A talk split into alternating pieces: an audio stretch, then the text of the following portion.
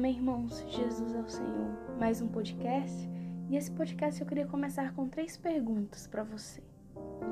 Você já experimentou alguma vez a paz de Deus? Você consegue perceber a proteção da paz de Deus?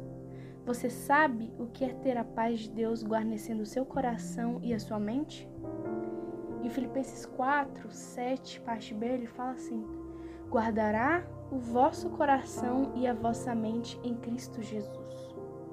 Irmãos, não significa guardar o ambiente à sua volta, à nossa volta, nem significa eliminar as perturbações exteriores.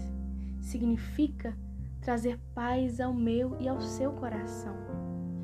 Às vezes, as pressões são tão fortes que nos deixam sem saída. Nos dá a impressão de que a ansiedade e a aflição é a nossa única opção.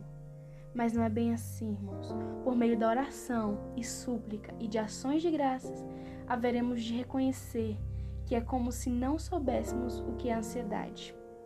E aí ficaremos imaginando como é possível termos paz com Deus. Vou contar um testemunho. Certa vez, o irmão estava passando por, uma dificuldade muito grande, muito grande que parecia não haver mais saída para ele. Ele então lembrou desses versículos de Filipenses e separou um tempo para orar. Apesar de orar várias vezes, ele ainda não conseguia ter paz. Daí ele pensou: será que esses versículos são só para ser pregados e não praticados? Nesse momento, irmãos, Deus lhe disse: Eu disse, não andeis ansiosos de coisa alguma e tereis paz. E você está dizendo que não tem paz? Irmãos, então aquele irmão deu um pulo e disse: Oh, Senhor Jesus, já que tu dizes que eu tenho paz, então eu tenho paz.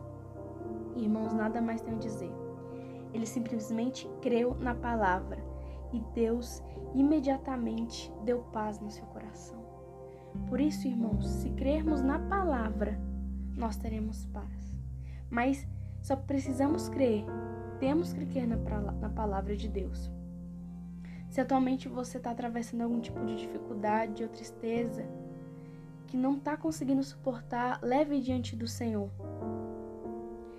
E o Senhor tem uma promessa. A promessa de Deus é a paz de Deus, que excede todo entendimento, guardará o vosso coração e a vossa mente em Cristo Jesus.